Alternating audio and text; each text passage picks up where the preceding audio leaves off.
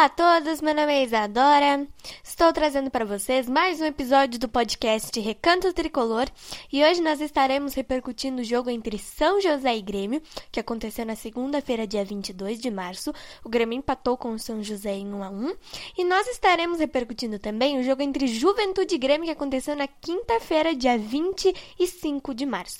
O Grêmio perdeu para o Juventude, teve sua primeira derrota na temporada 2021, perdeu por 2 a 1 e a gente vai falar muito sobre esses dois jogos. Além de falar desses dois jogos, a gente vai falar também do Léo Pereira, que fez na quinta-feira a sua primeira partida como titular, porque o Léo Chu estava suspenso, não pôde jogar, e o Guilherme Azevedo está lesionado, vai ficar por volta de quatro semanas fora. A gente vai falar mais sobre isso. O Léo Pereira, que fez uma partida muito boa na quinta-feira, mas a gente vai falar mais sobre ele também. E além disso, a gente vai falar também do Pedro Ernesto Denardim, ele que ficou 80 dias sem narrar futebol. Na minha opinião, como vocês já devem ter visto aqui, é, já falei muito sobre isso no meu Twitter. Ele é o melhor narrador do Brasil, na minha opinião, na opinião de muitas pessoas também. E a gente vai falar muito sobre ele. Ele que pegou Covid-19, perdeu a voz por 40 dias. E a gente vai falar também do episódio que vai sair na semana que vem em sua homenagem.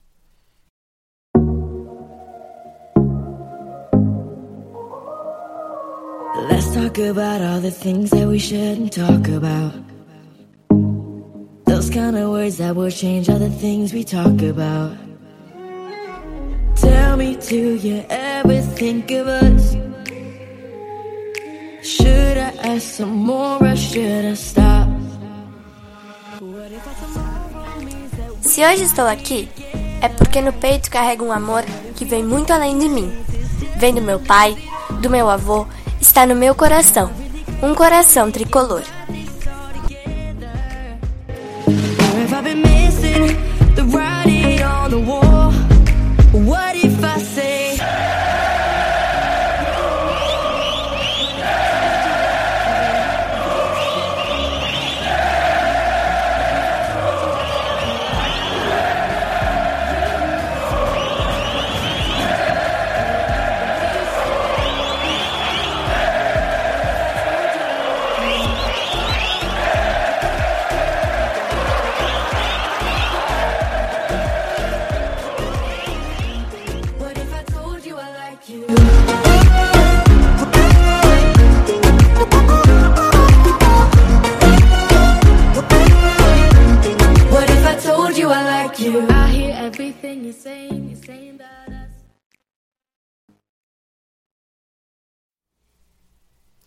Bom, gente, vamos começar então falando do jogo de segunda-feira do Grêmio contra o São José.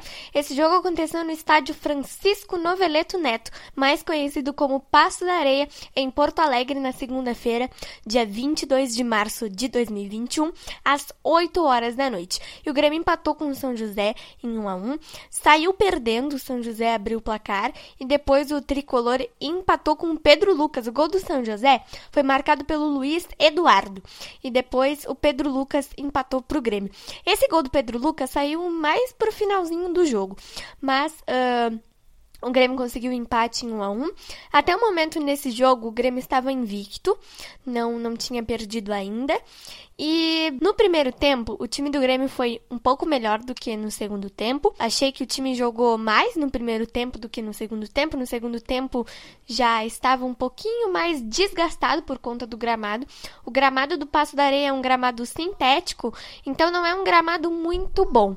Então o Grêmio jogou um pouco mais no primeiro tempo, no segundo tempo já estava um pouquinho mais desgastado, na minha opinião. E na opinião de muitos torcedores, gente. Eu li muito no Twitter que o gramado prejudicou muito o time do Grêmio, e é bem a verdade. O gramado do, do estádio Francisco Noveleto Neto não é um gramado bom, até porque é sintético. Então não é um gramado muito bom, e eu acho que prejudicou bastante sim Uh, o jogo do Grêmio. Mas empatamos em 1 a 1 é, O Grêmio era líder. Depois do, desse jogo, o Grêmio ficou na liderança do Campeonato Gaúcho. Mas na quarta-feira, gente, o Internacional venceu o time do Caxias e ficou na liderança do campeonato estadual com 13 pontos. Como o Grêmio perdeu uh, o seu jogo na quinta contra o time do Juventude, está em terceiro porque o São Luís empatou e ficou com 11 pontos. Então, os quatro primeiros nesse momento no Campeonato Gaúcho são o Internacional com 13 pontos, o São Luís em segundo lugar com 11, o Grêmio e o Caxias uh, ocupam a terceira e a quarta posição, o Grêmio em terceiro, o Caxias em quarto, os dois com 10 pontos. É, esses são os quatro clubes que estão nesse momento classificados para a semifinal do Campeonato Estadual do Rio Grande do Sul, mais conhecido como Gauchão. Bom, é como eu já falei para vocês aqui, o time do Grêmio não foi bem no, no, segundo tempo do jogo contra o São José, mas a gente não tem muita coisa o que falar em respeito desse jogo. Só a expulsão do Léo Chu, né, gente? Que o Léo Chu foi expulso por duas simulações, foi uma infantilidade do Léo Chu. Tudo bem que ele é só um menino, mas foi uma infantilidade sim da parte do Léo Chu. O Léo Chu levou o cartão amarelo por uma simulação e depois tomou um segundo cartão amarelo e o cartão vermelho. Não atuou na, na quinta-feira contra o time do Juventude, como eu já falei para vocês. E o Guilherme Azevedo se machucou naquele jogo, gente. É, se especulava que essa lesão do Guilherme Azevedo não era muito grave, mas depois o departamento médico do Grêmio disse que a lesão era grave sim, ele vai ficar aproximadamente quatro semanas fora. Então a gente perdeu o Guilherme Azevedo por um mês, mais ou menos, né? Quatro semanas, um mês, é, ele vai ficar afastado dos gramados. Agora a gente já vai mudar de assunto, vamos falar do jogo de quinta-feira do Grêmio contra o time do Juventude. O Grêmio perdeu por 2 a 1 saiu na frente, o gol foi marcado pelo Ricardinho com o chute do Ferreira. O Ricardinho marcou o gol do tricolor. Depois o Juventude empatou e virou o jogo de pênalti, gente.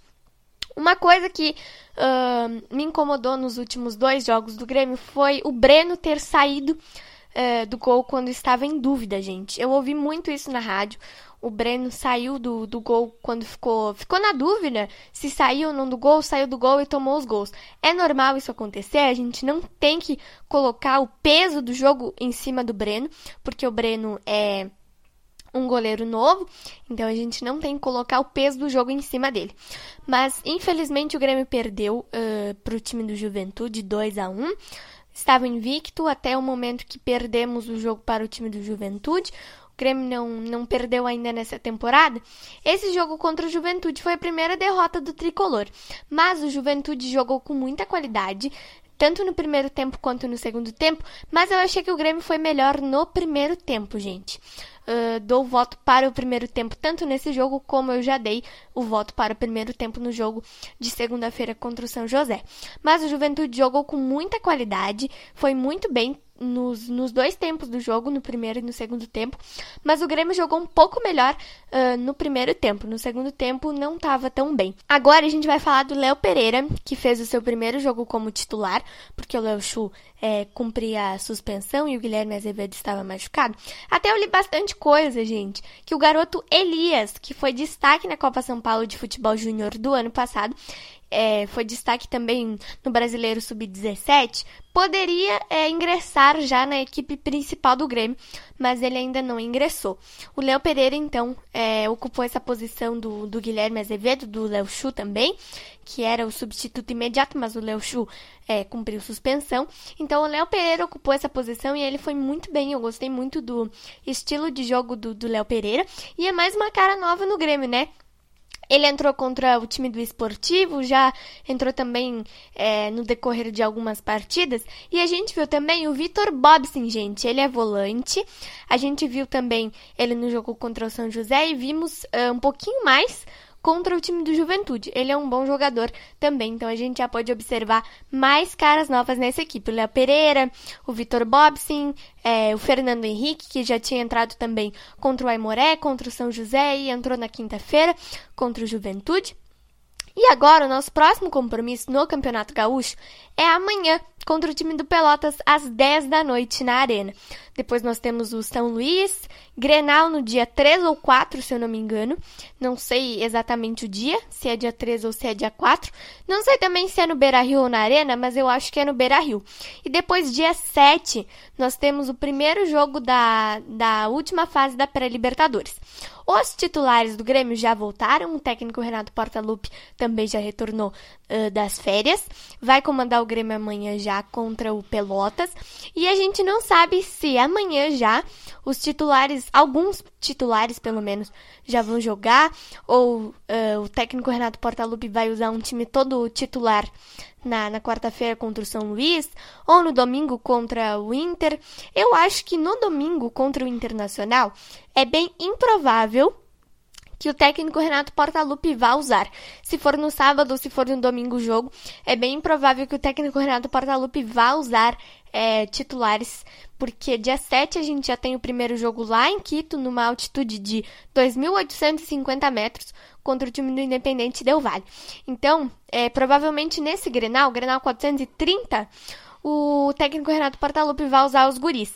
Mas talvez amanhã alguns titulares já retornem à equipe e na quarta-feira todo o time principal, todo o time titular provavelmente já vai atuar. Então a gente espera é, as, as escalações tanto desse jogo de amanhã contra o Pelotas Uh, quanto nesse jogo de quarta-feira contra o São Luís, para ver se os titulares já vão ganhar ritmo de jogo, o que é bem provável que o técnico Renato Portaluppi vá fazer.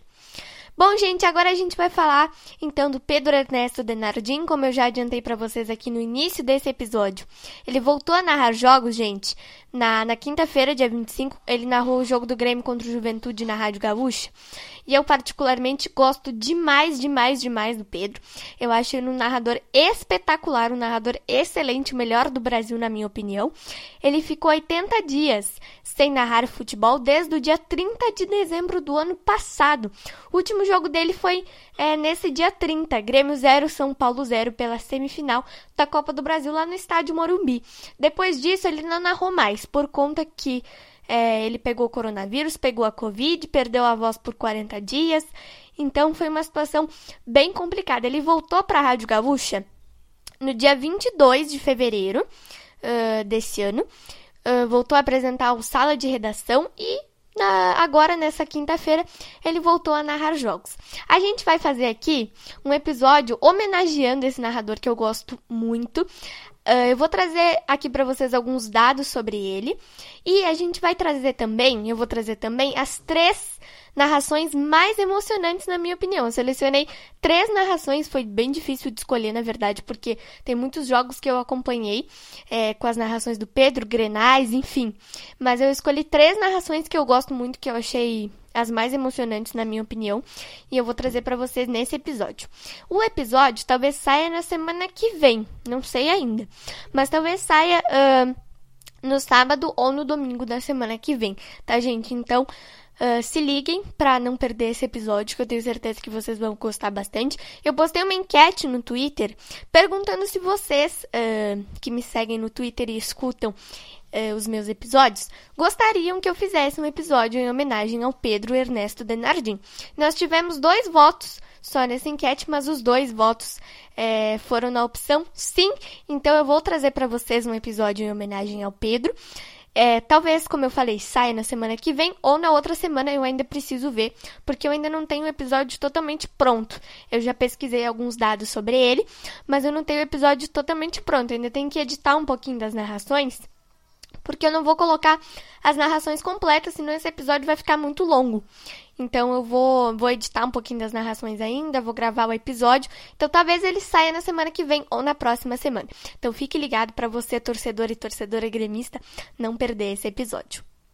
Então foi isso, espero muito que vocês tenham gostado. Amanhã, como eu falei para vocês, nós já temos mais um compromisso pelo Campeonato Gaúcho. Uh, só a vitória nos interessa para a gente tentar ficar na liderança se o Internacional perder hoje, né, gente? O Inter que joga hoje contra o Brasil de Pelotas lá em Pelotas, no estádio Bento Freitas. Então a gente tem que torcer para uma derrota do Internacional hoje e para o Grêmio ganhar amanhã para dormir pelo menos na liderança do campeonato, né? Ah, esta rodada, gente, a sexta rodada termina só na segunda-feira. Sexta não, sétima rodada. Termina só na segunda-feira. E uh, o Grêmio vai jogar pela oitava rodada na quarta-feira contra o São Luís. Depois nós temos o Grenal 430. Depois nós temos o jogo contra o Independente Del Vale. E depois a gente tem uh, o jogo atrasado contra o Caxias, que está marcado para o dia 10 de abril no estádio Centenário em Caxias do Sul. Depois nós temos o segundo jogo contra o Independente Del Vale aqui na Arena e por aí vai, né, gente? Uh, esse calendário então tá bastante cheio, mas a gente vai ficar ligado para ver se o Grêmio consegue ganhar amanhã, ganhar na quarta-feira e tentar ficar na liderança do Campeonato Gaúcho. Um beijo e abraço para vocês e até o nosso próximo podcast.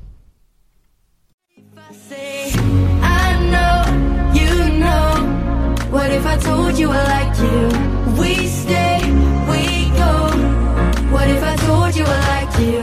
I know, you know. What if I told you I like you? We stay, we go. What if I told you I like you?